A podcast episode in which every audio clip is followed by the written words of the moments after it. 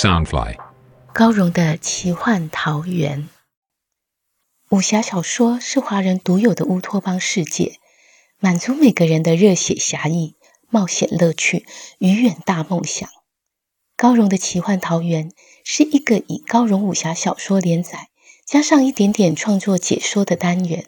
周一到周四，每天晚上十点，陪你仗剑江湖，快意恩仇。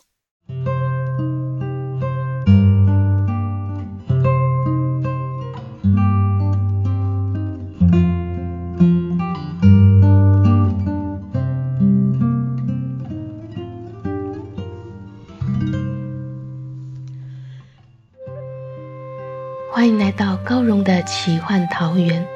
大家好，我是高荣。今天要陪你聆听的是《残天阙》第二季五十一集。机关算尽，转眼成空；回首来时，前尘若梦。在上一集的故事里，吴仙教美丽的圣火使何丽丝出手救了月孤雁一帮人，云深竹影也恢复了。武师神僧因为月孤雁几次出手相救徒儿，觉得他心存善念，就不再勉强他留下来清修，而且还泄露天机回报给他。那天机竟然是月孤雁会有生死劫数。武师还送他十六字的真言，说：“机关算尽，转眼成空；回首来时，前尘若梦。”意思是月孤雁虽然聪明过人。但机关算尽的结果，只是一切成空。当他回首一生时，就会觉得好像只是做了一场梦。这究竟是什么意思呢？而月孤雁有可能凭着聪明才智改变自己的命运吗？另外一方面，月孤雁曾向金巧巧夸下海口，要从赵大的手中买下喜乐小城。他究竟有什么打算呢？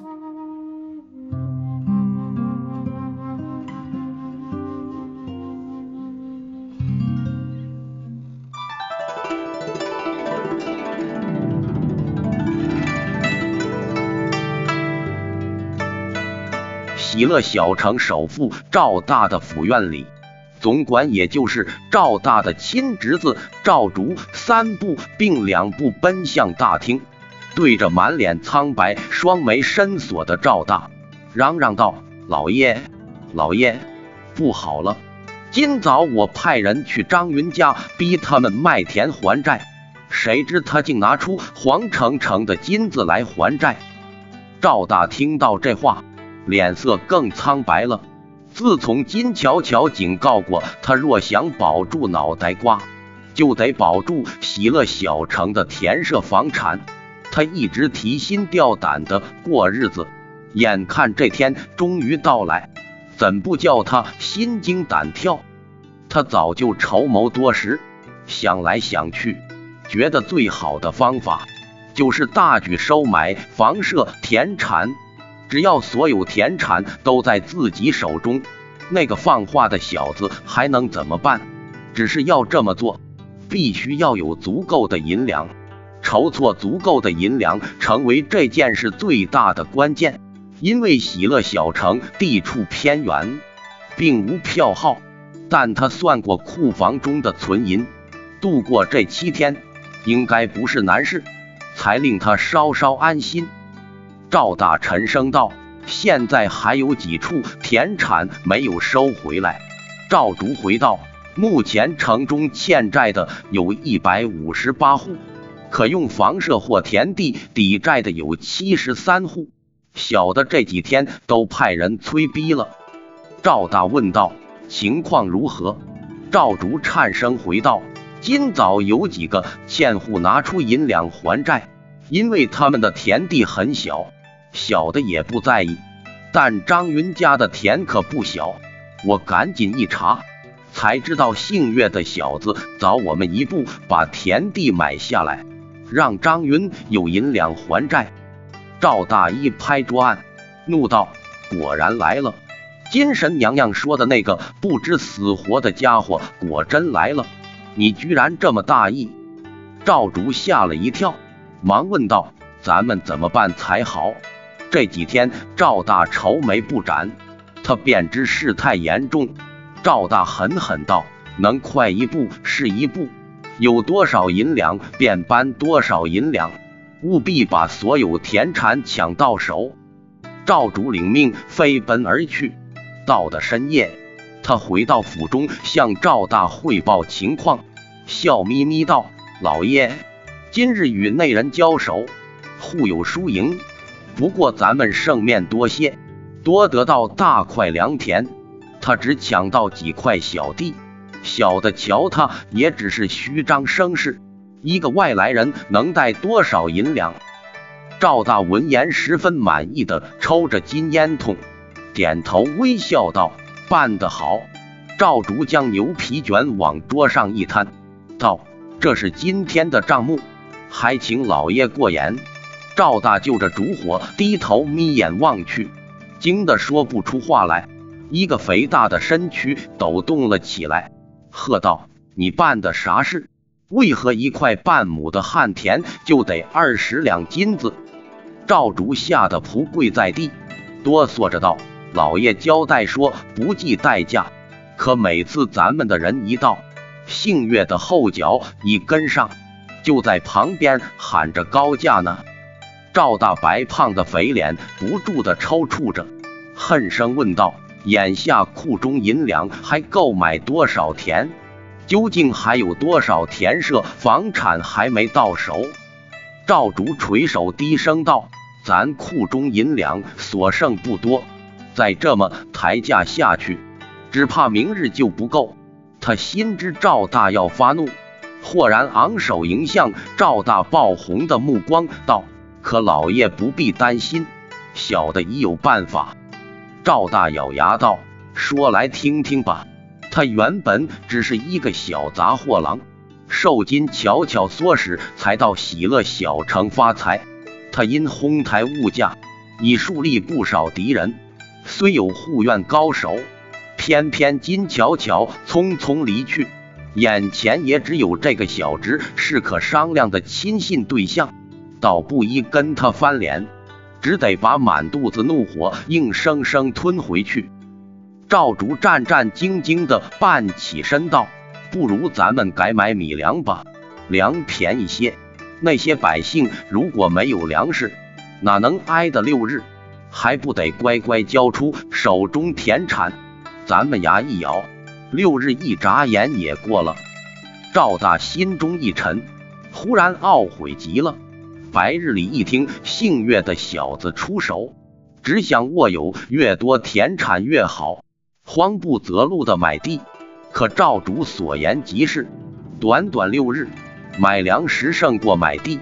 点头道：“明日改买粮，尽可能搜刮城中所有米粮。”第三日，小城中米粮本就不多，赵竹又出高价四处搜刮。百姓更是叫苦连天。深夜之后，赵竹又回到府中报告：“老爷，今日情况顺手多了，咱们已把城中米粮搜刮近三成。那姓岳的虽一样出手喊价，总输咱们许多。”赵大手上金烟筒一明一灭的闪烁着，终于吐出一丝笑意，道：“接下来两日里。”咱们用余下的银两，把其余七成的米粮给买了，各样事物都在咱们手上，我瞧他还能变出什么花样？赵竹道：“可咱们收购这么多米粮，再加上原来存货，若不尽快卖出，只怕会发霉了。”赵大英侧侧一笑道：“这倒不愁，待姓岳的一走。”咱们抬高价反手卖回给百姓，又可大赚一笔。他自从在喜乐小城用货银操作，尝到甜头后，已深谙其道，食髓知味。第四日近午时分，赵竹慌慌张张地奔向赵大老爷，不好了！今日咱们去收粮食，姓岳的恐怕是慌了。抬高数倍价钱与咱们作对，小的不敢自作主张，只好回来禀报。赵大怒道：“数倍便数倍，咱们还怕了他？”赵竹颤声道：“不是的，前日里咱们大举买地，所剩银两本就不多。今早我瞧他虽是漫天喊价，咱们还应付得起，也就不管了。先抢到粮再说，反正现在多买些，三日后卖出还可多赚些。可如今他一句话吞吞吐吐，不敢再往下说去。”赵大瞪着铜铃般的大眼，怒道：“你是说咱们的银库空了？”赵竹低声答道：“是。”赵大搓着双手道：“这可怎么办？如果他现在把其余田地买去，咱们拿什么去争？”赵竹道：“虽然还有许多肥田未到手，老爷却不用担心。”赵大奇道：“这话怎说？”赵竹道。金神娘娘只要咱们保住原来的房契地契，并没有要咱们多收其余田产。只要咱们打死不卖，他又能如何？原先老爷多买田产只是未雨绸缪，如今看来姓岳的也没什么特别高招，不如就此停手。赵大思量许久，深觉赵竹说的有理。若这中间出了什么岔子，不但功亏一篑，还得脑袋搬家。便道：“可咱们手中没有银两，总叫我心底不安。”赵竹脸上堆起一抹诡秘的笑容，道：“老爷若不安心，我倒有一个法子。”赵大乔他说的高深莫测，心想：这小子几时有这么多心眼儿？他吐了一口烟圈，斜睨着赵竹道。你又有什么鬼主意了？赵竹回答道：“前几日里，小的无意中结交上一位新朋友，他做南北运货，身手很不错，偶尔也干些伤天害理的事。小的多嘴向他说了老爷的情况，他为人豪爽，出手阔绰，愿借咱们两百两黄澄澄的金子渡过难关。”赵大吃惊道。两百两金子，你这朋友为何这么大气？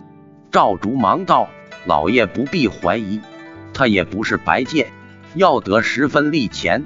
虽然高了点儿，但咱们只需挨个三四日。小的合计过，本利总共是二百二十两金子。三日后，城中百姓早已饿不堪言，咱们只要将米粮一卖。”怎赚不到这区区的二十两呢？赵大总觉得月孤雁能对金神娘娘放话收回喜乐小城，事情绝对没这么简单。而商人见财欣喜的本性，又被三日后可高价卖出米粮的贪念轻轻撩拨着，心中贪惧交加，脸色阴晴不定，终是双目一闭道：“罢了。”你朋友何时可来？赵竹道：“他已在门外恭候了。”他领着一人进来，只见那人浓眉大眼，眼神炯炯，蓄着络腮胡，身材高挺精实，腰垂一把十分精致的刀。他大手一招，两个随从就抬入一纸木箱。浓眉汉子拿出借据往桌上一摆，道：“赵老爷。”我封三少最喜欢江湖救急，客套的话省了，押个名字，这箱金子便是你的。他指着地上那口扎实木箱，道：“三日后，我将连本带利取回二百二十两金子，一个子儿也不能少。”赵大一一点十箱中之物，银具两气后，看着那箱黄澄澄、闪亮亮的金子。不知为何，心中却更加忐忑不安。待风三少一走，赵竹又道：“老爷，咱们有这箱金子，真是天塌下来也不怕了。倘若一直抱着，就可安度到三日后。”可是他瞧了赵大一眼，闭口不敢再说。赵大怎不明白他未说出口的话？如果把这箱金子拿去买光剩下的米粮，反手再卖出，必能赚到更多利润。做银货操作的，虽深知小心能使万年船，晴天不用雨天凉，但明摆着巨力在前，怎不怦然心动？他原先只想安度难关，却擦撞出可得暴利的机会，心一抽一抽的挣扎着。过的半晌，叹道：“咱们不赌一把，三日后怕拿不出二十两金子的利钱。去吧，人若想说服自己，便可找出千百条理由来。”赵竹大喜，连连哈腰道：“是，小的这就去了。”